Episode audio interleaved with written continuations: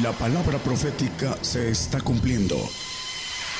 Conozca lo que Dios anuncia a su pueblo. Bienvenidos a su programa, Gigantes de la Fe. Gigantes de la Fe. Un saludo para todos los pastores, para todas las radios FM, para las televisoras que nos escuchan en eh, diferentes países en todo el mundo. Dios les bendiga a todos. Hoy vamos a tocar un, uno de los misterios más profundos. Le llama la Biblia grande misterio es este. Y nos los maneja acerca de la iglesia. A la mayoría de predicadores eh, manejan algo muy simple con relación a lo que es la iglesia, la verdadera iglesia que el Señor va a levantar como parte del cuerpo de Jesucristo, que nos maneja eh, de muchas formas la expresión, los hijos de Dios, los ángeles de Jehová, la esposa del Señor, etcétera. Eh, vamos a ir desglosando y con um, aspectos de que podamos ir haciendo un lado lógicamente las cosas que no pueden ser iglesia, porque nos manejan que todos somos iglesia y que todos somos hijos de Dios y el Señor tiene sus normas y requisitos y vamos a ir descartando con claridad a la luz de la Biblia hasta llegar a qué es la iglesia del Señor. Vamos a empezar en Efesios 5:32, nos habla acerca de esto, el primer texto. Ese misterio grande es, más yo digo esto con respecto a Cristo y a la iglesia.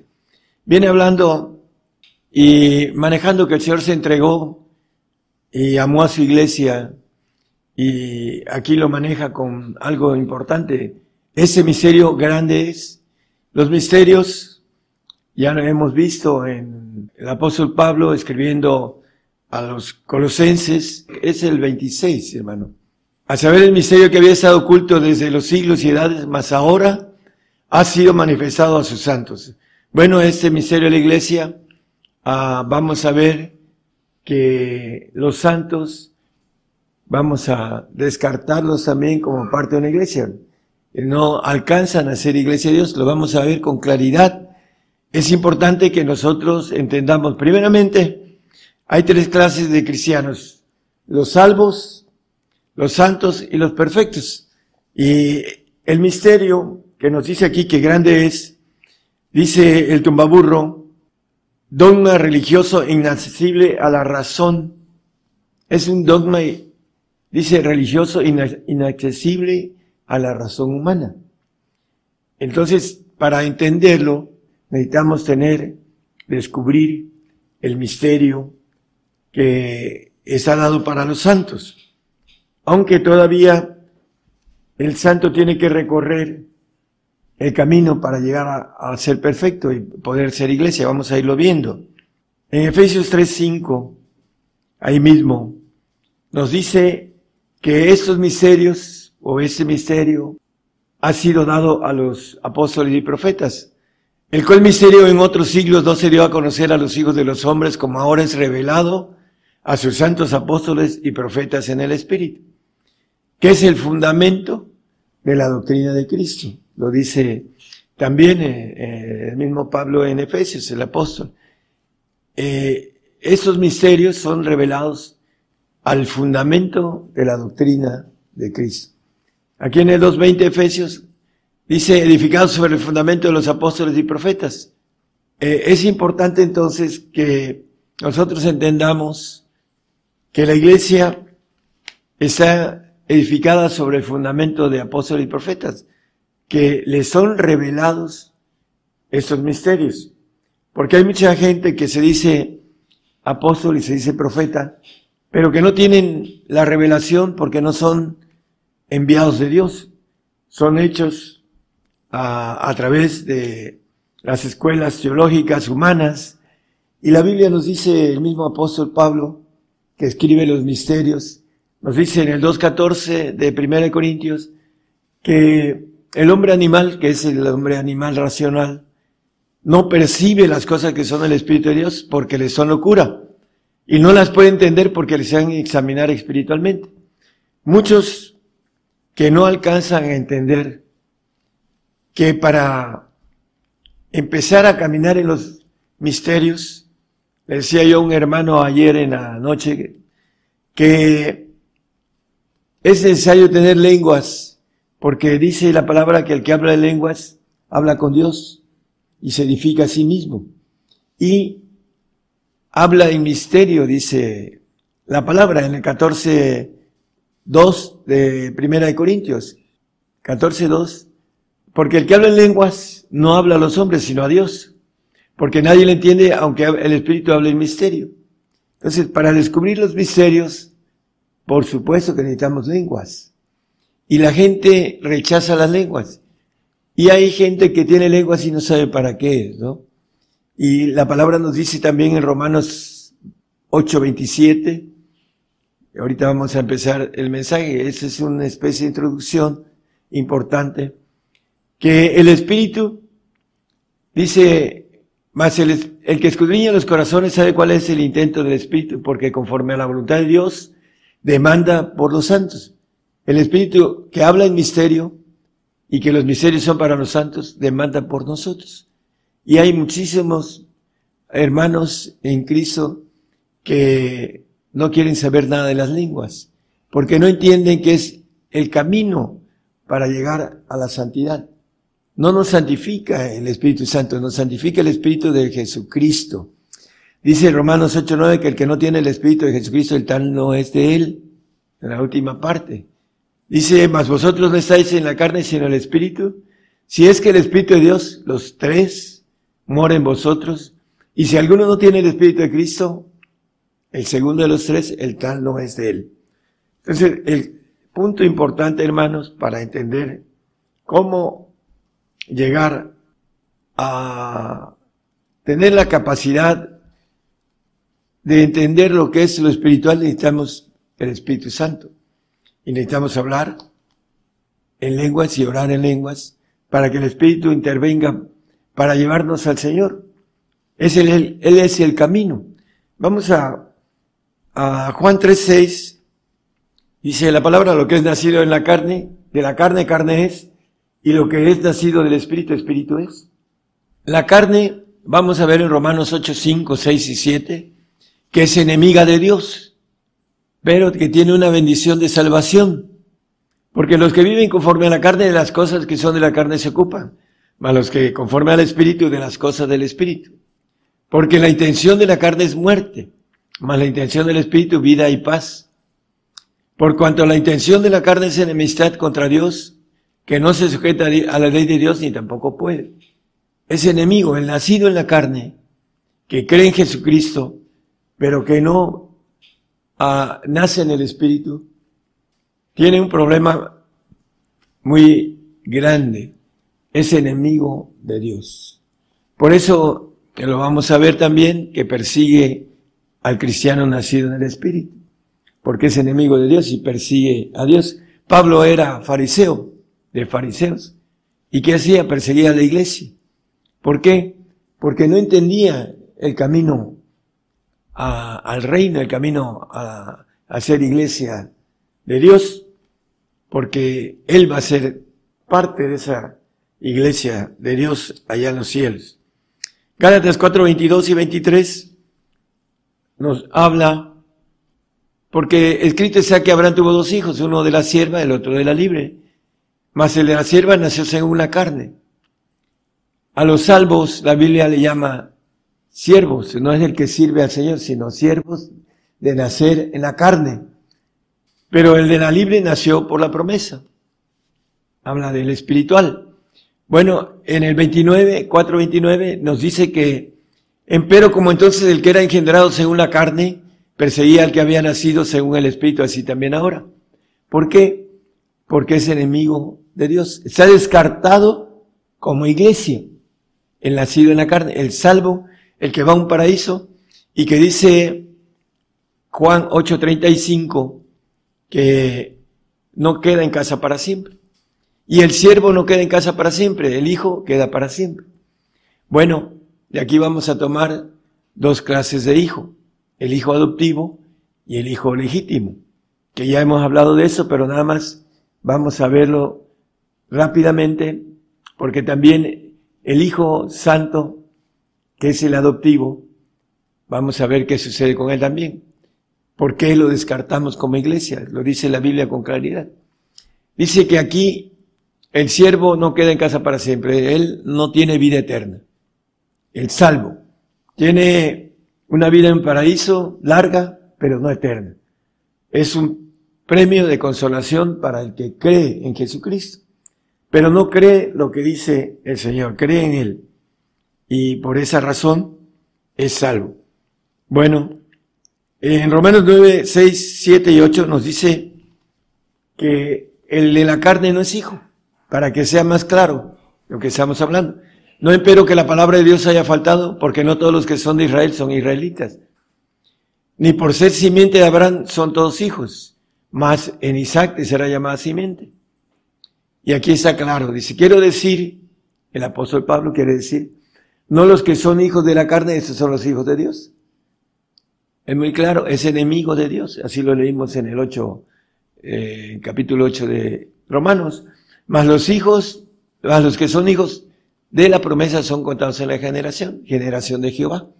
Bueno, vamos a ver en el 1.5 de Efesios que hay un hijo adoptivo que está vestido de Cristo, habiéndonos predestinados para ser adoptados hijos por Jesucristo a sí mismo, según el puro afecto de su voluntad. Bueno, el santo es adoptado por el Señor, es hijo adoptivo. También lo dice en Gálatas 4, versículo 5. Dice el apóstol Pablo escribiendo a los Gálatas para que redimiese a los que estaban debajo de la ley, a fin de que recibiésemos la adopción de hijos. Los que se redimen de la ley son aquellos que tienen el espíritu de vida, que dice Romanos 8.2, que el espíritu de vida en Cristo Jesús nos ha librado, porque la ley del espíritu de vida en Cristo Jesús me ha librado de la ley del pecado y de la muerte. Podemos pasar de nuevo al 4.5, por favor para que redimiese a los que estaban debajo de la ley. Nos libra de la ley del pecado, el Espíritu de Jesucristo, a fin de que recibiésemos la adopción de hijos, o el sello del Señor Jesucristo a los santos. Vamos a, a ver, eh, hemos visto que no los que nacen en la carne son los hijos de Dios. Vamos a, a ver entonces, el santo tiene cuatro niveles de estatura de gloria. Está el pueblo santo, está el sacerdote, está el levita y está el pontífice. Son cuatro niveles diferentes de gloria en donde el santo que no alcanza a ser hijo legítimo. Bueno, el adoptivo, que es el santo y que tiene, que es redimido de la ley, no va a ser juzgado de sus obras, hablando de, de las obras de la ley, entonces maneja el punto importante en Job 15:15, que él no confía en sus santos. Y aquí que sus santos no confían. Van a ser glorificados como hijos adoptivos. No van a tener eh, el aspecto de la naturaleza divina. Están descartados porque no confía en ellos. Por eso el santo no es iglesia tampoco. Es importante que el grande misterio, ese grande misterio, hermanos, no es un misterio pequeño. Los santos no alcanzan la bendición de estar en la iglesia. El ser iglesia es ser cuerpo de Jesucristo, ser esposa del Cordero, ser hijos de Dios, ser la naturaleza de el Señor, la gloria que Él tiene en el sentido de ángel de Jehová Todopoderoso. Por esa razón, no van a ser glorificados en su espíritu, van a ser en su alma.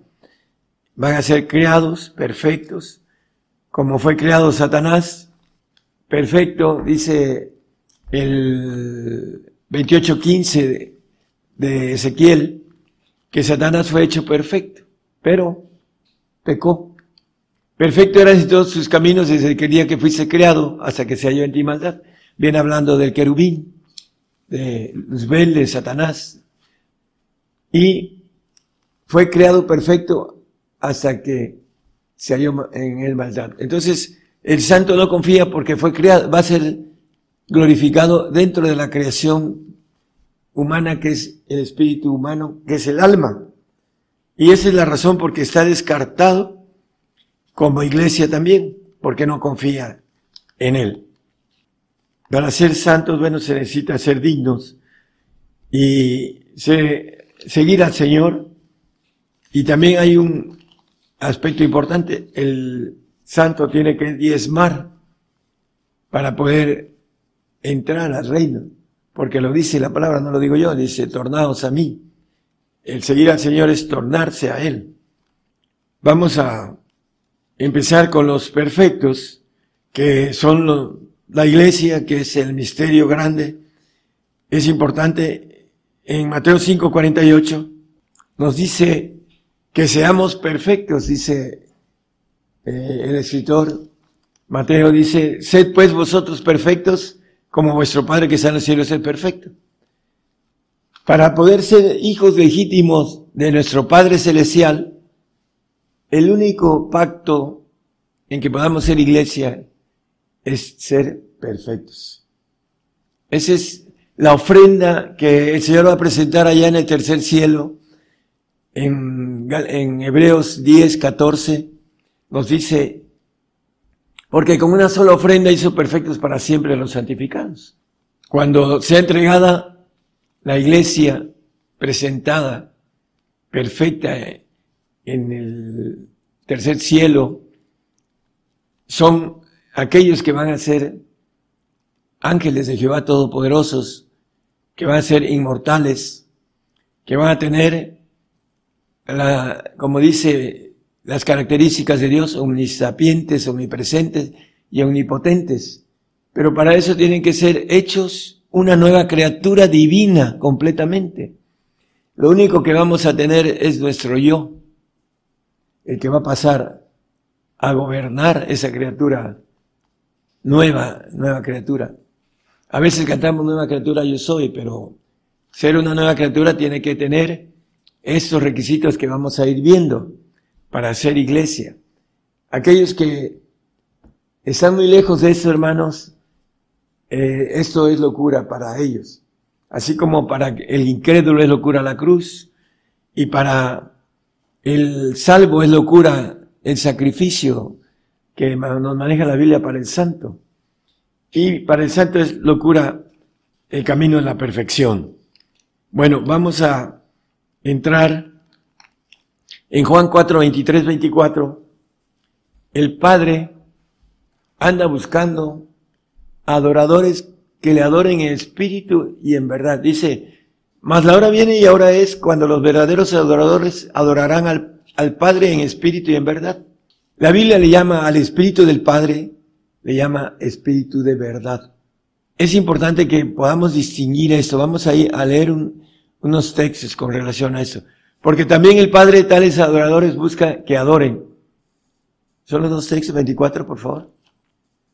Dios es espíritu y los que le adoran en espíritu y en verdad es necesario que adoren. Bueno, el Padre anda buscando adoradores que le adoren en verdad. Y nos dice el 14 de Juan 15, 16 y 17, dice que cuando amamos al Señor, si me amáis, guardad mis mandamientos. Y yo rogaré al Padre y os dará otro, otro consolador. Otro. ¿Cuál es ese consolador? Es el Espíritu del Padre. Ahorita lo vamos a ver. Para que esté con vosotros para siempre. Que es la inmortalidad. El único espíritu que da la inmortalidad es el Espíritu del Padre. Y aquí dice, para que esté con vosotros para siempre. 17 al Espíritu de verdad, el Espíritu del Padre, que anda buscando adoradores que le adoren en espíritu y en verdad, al cual el mundo no le puede recibir porque no le ve ni le conoce, los carnales, mas vosotros le conocéis porque está con vosotros y será en vosotros.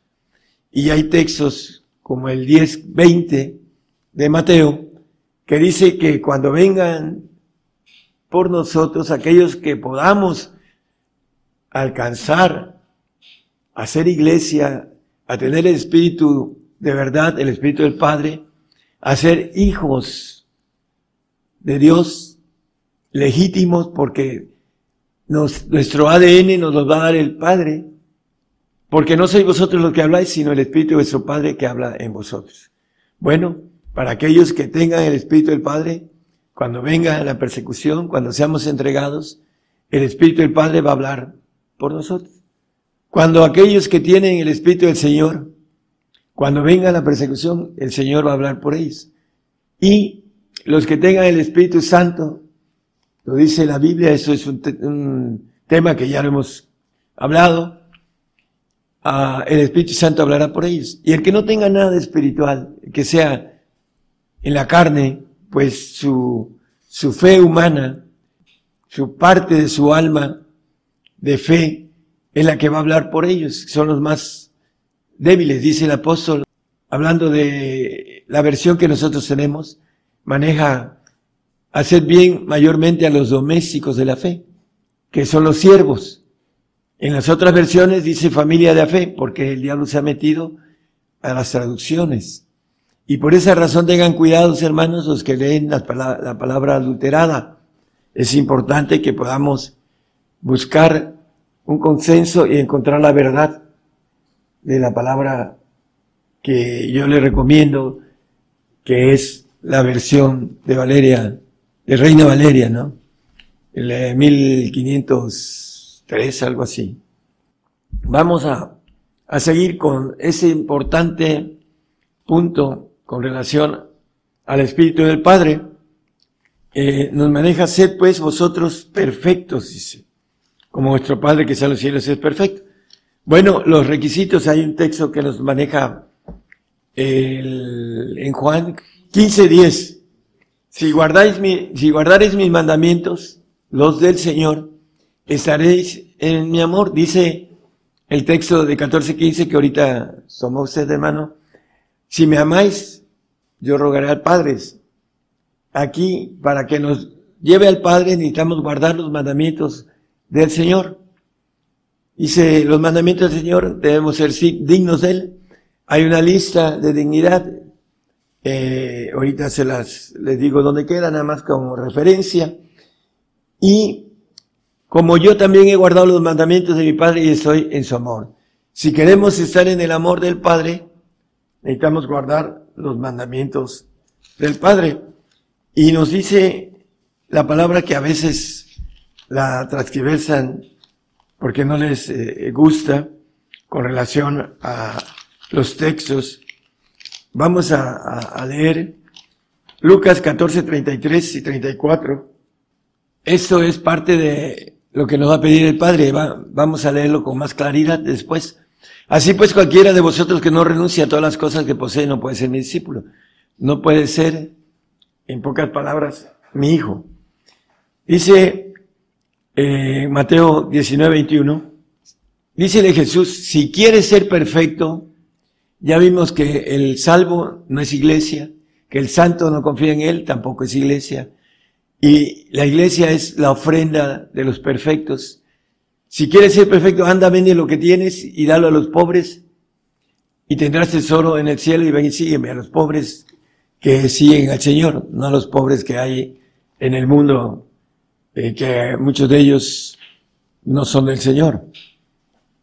Dice, y tendrás tesoro en el cielo, ven y sígueme, y maneja el Lucas 12, 32 y 34, al 34, nos maneja, no temáis manada pequeña porque al Padre ha placido daros el reino. Viene hablando también aquí del Padre. Vended lo que poseéis, vuelve a decir lo mismo que nos dijo Mateo, si quieres ser perfecto, haz esto, vende esto, todo. Dice, y da limosnas, hace dos bolsas que no se envejecen, tesoro en los cielos que nunca falta, donde el ladrón no llega, ni polilla corrompe. Y el 34, porque donde está vuestro tesoro, allí también estará vuestro corazón. Donde están nuestros deseos del alma, allí está el corazón del alma. El espíritu está presto, pero batalla contra nuestros deseos de el mundo del alma que no quiere dejar la vida mundana agradable para el alma porque es enemiga de Dios y no dice que no puede guardar la ley de Dios, así lo leímos en el 8 de Romanos. Vamos a ver que hay hombres que hicieron las cosas en la Biblia, Marcos 10, 28, y que van a estar como iglesia del Señor. Entonces Pedro comenzó a decirle, he aquí nosotros hemos dejado todas las cosas y te hemos seguido. Y le pregunta, ¿qué, pues, qué nos vas a dar? ¿no? Bueno, hemos dejado todas las cosas. El que no renuncia a todas las cosas que posee no puede ser mi discípulo. Y está hablando el discípulo Pedro. Y todos los discípulos dejaron las cosas, menos el traidor. Yo creo que el sicario que quiere decir a Escariote. Bueno, el punto importante es que aquí hay un ejemplo. Pedro dejó, junto con todos los discípulos, todas las cosas. Dejaron sus redes, sus trabajos. Hubieron personas que en aquel tiempo de la primera iglesia dejaron todas las cosas. Lo vemos como José o Bernabé. Dice que él también vendió una propiedad y la puso a los pies de los discípulos. Y la primera iglesia tuvo esta doctrina que nos habla en, en, Hechos, el doctor Lucas con toda claridad, que era la doctrina de los discípulos, que vendían las cosas y las ponían a los pies de, ellos. Por esa razón uh, van a ser llamados, presentados como perfectos. Y el apóstol Pablo, en Filipenses 3, 7 y 8, él era una persona culta, debe, debe haber sido una persona rica, ah, hablaba idiomas, y dice, pero las cosas que para mí eran ganancia, él las reputado pérdida por amor de Cristo. El 8, por favor. Y ciertamente aún reputo todas las cosas pérdidas por el eminente conocimiento de Cristo Jesús, mi Señor, por amor del cual lo he perdido todo y téngolo por estiércol para ganar a Cristo todo lo perdió por el Señor. Si queremos tener la bendición de ganarnos el que dice el, texto que maneja el apóstol Juan en el 21.7 de Apocalipsis, al que venciere, dice, poseerá todas las cosas.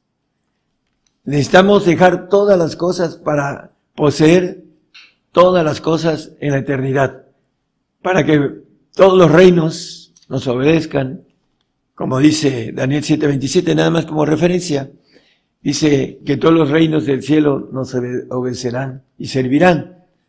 Bueno, aquí ya lo puso el hermano, y que el reino y el señorío y la majestad de los reinos debajo todo el cielo, todo, sea dado al pueblo de los santos altísimo, cuyo reino es reino eterno, y todos los señoríos se servirán y obedecerán. Poseerán todas las cosas. Pero para poseer todas las cosas necesitamos dejar todas las cosas. Como dice el apóstol, todo lo tengo por estiércol, por lo cual lo he perdido todo por amor de Cristo.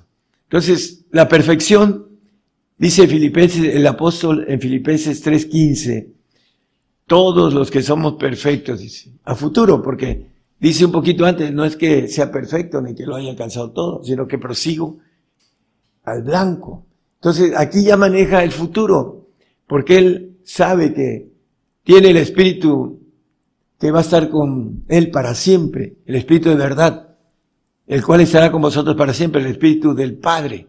Y dice, así que todos los que somos perfectos, esto mismo sintamos. Y si otra cosa sentís, eso también os revelará Dios. Entonces, hermanos, la perfección viene a través de los mandamientos del Padre. La santidad viene a través de los mandamientos del Hijo. Pero nos dice la palabra Él no confía en la gloria de sus santos. Esa es la importancia, que el santo aunque va a estar en el reino, va a estar aquí en el reino de terrenal también, no va a pertenecer a la iglesia, no va a tener su gloria en el espíritu, sino en el alma, y no va a tener la naturaleza divina, en donde pueda viajar al universo, a llevar, como dice el 3.10 de Efesios, la multiforme sabiduría de Dios. Solamente los que alcancen la perfección tendrán la sabiduría de Dios. Esa sabiduría dice, porque la multiforme sabiduría de Dios sea ahora notificada por la iglesia a los principados y potestades en los cielos. No solo seremos todopoderosos como el Señor, sino que llevaremos una sabiduría de Dios muy alta. Dice el apóstol Pablo, el que dice que todos los que somos perfectos, hablamos sabiduría entre perfectos, dice el 2.6 de 1 Corintios. Pero hablamos sabiduría de Dios entre perfectos. Solamente los que pagan el precio del todo alcanzan la sabiduría de perfectos. Y es el comienzo ahorita porque la tierra va a ser llena del conocimiento de Jehová como las aguas cruel la mar, dice Abacú 2.14. Y ese conocimiento de Dios se le va a dar a los perfectos porque va a tener la mente de Dios. Dice que esa sabiduría no de este siglo ni de los príncipes de este siglo que se deshacen. El 7 también, por favor. Más hablamos sabiduría de Dios en misterio. Más arriba de allá de los misterios de los santos. Porque dice el, no lo ponga referencia nada más, el 1.9 de Efesios, que hay que descubrir el misterio de su voluntad, que es la voluntad del Padre. ¿Cuál es la voluntad del Padre? Descubrir esto, hermanos, que tenemos que darlo todo para tenerlo todo. Poseerá todas las cosas, siempre y cuando dé todas las cosas. El santo, como no da todas las cosas, no confía en Dios completamente, Dios no confía en él tampoco, y no le va a dar la naturaleza divina, esa nueva criatura que habla la Biblia angelical, como dice el 12.8 de Zacarías, damos como referencia, que seremos como el ángel de Jehová, como Cristo. Nada más que el Señor ahorita ya está en el segundo de los primeros tronos, está a la diestra del Padre. Entonces, es importante, regresemos a Corintios 10, 2.10, perdón. Pero Dios nos lo reveló a nosotros por el Espíritu. Porque el Espíritu todo lo escudriña aún lo profundo de Dios, el Espíritu de Dios que tiene que ver con el Padre, el Hijo y el Espíritu Santo, los tres juntos. Cuando habla Espíritu de Dios habla de los tres. Cuando habla del Espíritu Santo habla de la tercera persona. Cuando habla de Cristo, Jesucristo, habla de la segunda persona, del Señor. Y cuando habla del Padre, habla de la primera persona. Cuando habla de los tres, habla del Espíritu de Dios. Todo lo escudriña, aún lo profundo de Dios. El once, por favor. Dice que, porque ¿quién de los hombres sabe las cosas del hombre? Sino el espíritu del hombre que está en él. Por eso dice que el hombre animal no percibe lo espiritual, porque conoce las cosas humanas, las del hombre, pero las espirituales no. Así tampoco nadie conoció las cosas de Dios sino el Espíritu de Dios. Si no tenemos al Espíritu del Padre, no podemos conocer las cosas de Dios. Y para eso necesitamos los requisitos, primero del amor de Cristo, que dice los mandamientos, que tenemos que ser, como nos maneja los textos, que dice que debemos de ser dignos y de tomar su cruz y de seguirlo para poder pasar al mandamiento del Padre que viene siendo el todo completo y la renuncia de todas las cosas. Dice que si no renunciamos en el 14.33 de Lucas, creo que es 14.33, dice que cualquiera de vosotros que no renuncie a todas las cosas que posee no puede ser mi discípulo. Pero el siguiente eh, versículo, el 34, dice, buena es la sal. Si no renunciamos a todas las cosas, no va a ser buena nuestra sal. Mas si aún la sal fuere desvanecida, ¿con qué será adobada?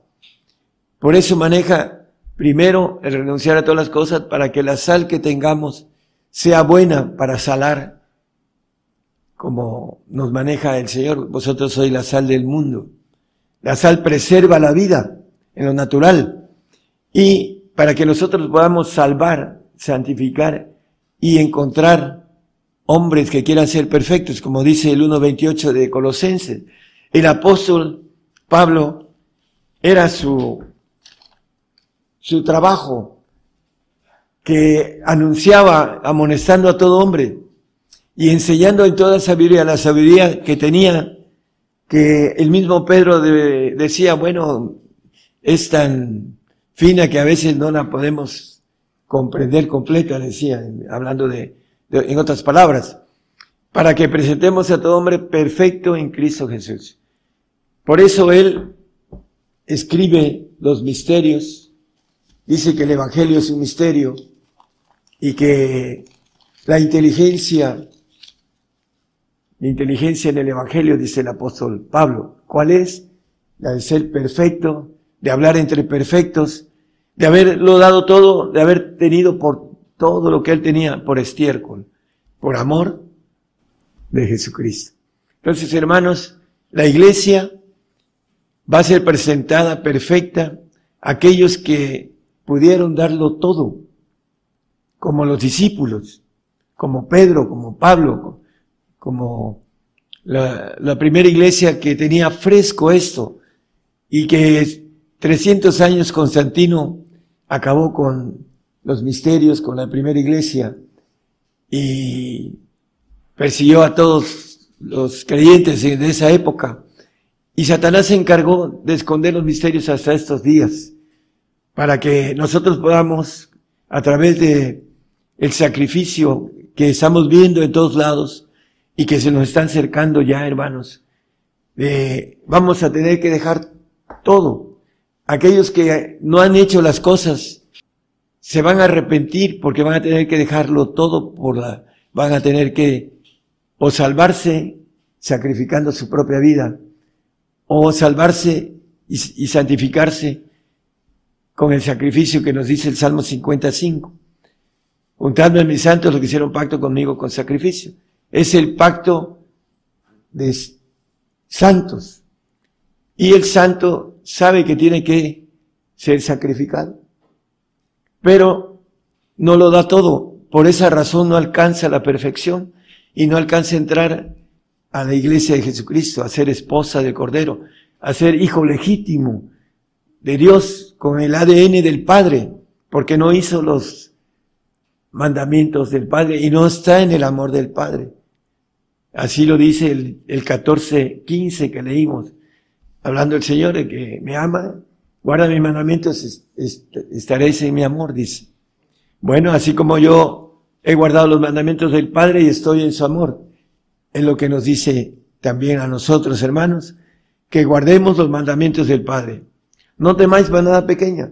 Y antes dice que si Él tiene cuidado de las aves y de los lirios del campo, ¿cuánto más de vosotros, que sois de mayor estima, tendrá cuidado de nosotros. Pero no le creemos, porque todavía tenemos mucha incredulidad y tenemos que caminar rápidamente porque los tiempos están muy cortos y la invitación a última hora, aquellos que no hacen y que no han hecho las cosas, espero que puedan rectificar y puedan alcanzar esa bendición de ser perfectos, porque es el camino para ese grande misterio que el tumbaburro nos dice con toda claridad que es un dogma inaccesible a la inteligencia humana. Búsquenlo en sus diccionarios, hermanos, de la Academia Española, y ahí van a encontrar esta premisa verdadera que el hombre no entiende ese grande misterio en su mente humana. Para esto necesita hacer un pacto con Dios en el que cual tiene que renunciar a todas las cosas. Lo leímos en dos pasajes y nos maneja la Biblia que si queremos que poseer todas las cosas, bueno, tenemos que darlas todas las cosas. Es una ley de toma y daca. Das todo, te doy todo. Me das una parte, te doy una parte. Y si no me das nada, te tengo misericordia de ti y si te bautizas y crees, serás salvo. Marcos 16, 16 dice que creyera y fuere bautizado será salvo. Hay gente que en el hecho de muerte se salva, porque dice que Él es fiel y justo, que si confesamos nuestros pecados Él nos perdona, dice el 1.9 de primera de Juan. La salvación es un regalo, dice, es un don de Dios, dice el Efesios 2.8. Pero la santificación es un sacrificio de sangre y la perfección es un todo completo. Esa iglesia que va a ser presentada, como dice Hebreos 10, 14, allá en los cielos, en el tercer cielo, al Padre, para que sea perfeccionada para siempre. Hablando de esta ofrenda que hizo perfectos para siempre los santificados. En el tercer cielo vamos a ser presentados aquellos que tengamos la valentía de poder renunciar a todo. Renunciar a todo es todo. Por eso hay una expresión que maneja la palabra que también está en la lista. La dama, la compañera, la esposa. Dice que el que tiene mujer como si no la tuviera. Dice el que no, el que ama más, padre, madre, mujer, hijos, hermanos, en su propia vida, no puede ser mi discípulo, no puede ser perfecto, no puede ser iglesia de Dios. Por eso, hermanos, estamos dándoles ese camino que es el más estrecho, el más difícil, que no todos lo quieren porque eh, no quieren el sacrificio completo, quieren un sacrificio a medias como el santo y se conforman con el pacto de hijos adoptivos para aquellos que buscan la santidad. Se van a, allá en los cielos cuando vean la gran diferencia entre el perfecto, entre el que es iglesia, el que es hijo de Dios legítimo, el que es esposa de Jesucristo, el que es cuerpo del Señor, cuerpo de élite, se van a arrepentir, van a tener toda la eternidad para arrepentirse. ¿Por qué no lo hice? ¿Por qué no lo hice? Esa me alcance. Tenemos que entrar a esa voluntad férrea que podemos sacar, porque dice que de lo vil podemos sacar lo precioso. El espíritu que está en nosotros, de nuestros huesos, que es de Dios, y que lo podemos ganar para ser perfectos, tenemos que tener la bendición de sacar ese, como maneja la expresión bíblica, lo precioso de Dios que está en nosotros, que es santo, que lo dice el, salmista David, el rey, ese Espíritu Santo que está en nuestros huesos, es el que debemos de sacar nuestra bendición que nos dice la Biblia. Lo, eso vil que está en el alma, hacer un lado con lo precioso del Espíritu de Dios que está en nosotros. Tenemos un Espíritu de Dios, nuestra alma humana y nuestra carne que envuelve a estos dos espíritus, uno en los huesos y otro en la sangre. Y tenemos que ir a tomar del Espíritu de Dios para que podamos como el apóstol, todos los que somos perfectos a futuro. Esto mismo sintamos. Que el Señor los bendiga a todos y es importante para aquellos que predican que somos iglesia. Ese es el camino bien específico, bien difícil, que está escondido, porque es un grande misterio que el apóstol nos los da a través de la revelación entre apóstoles y profetas. No hay persona que pueda entender esto por, como dice la palabra que escudriñamos de Tumbaburro, con relación a un dogma inaccesible para la inteligencia humana. Que el Señor los bendiga a todos y esperemos que este tema sea de bendición para muchos. Dios les bendiga.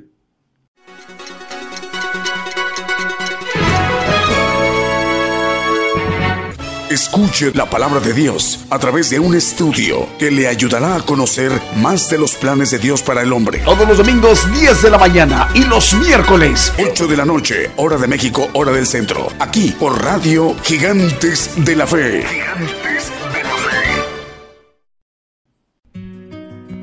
Por el día de hoy hemos conocido más de la palabra profética más permanente que alumbra como una antorcha en un lugar oscuro hasta que el día esclarezca y el lucero de la mañana salga en vuestros corazones. Esta ha sido una producción especial de Gigantes de la Fe.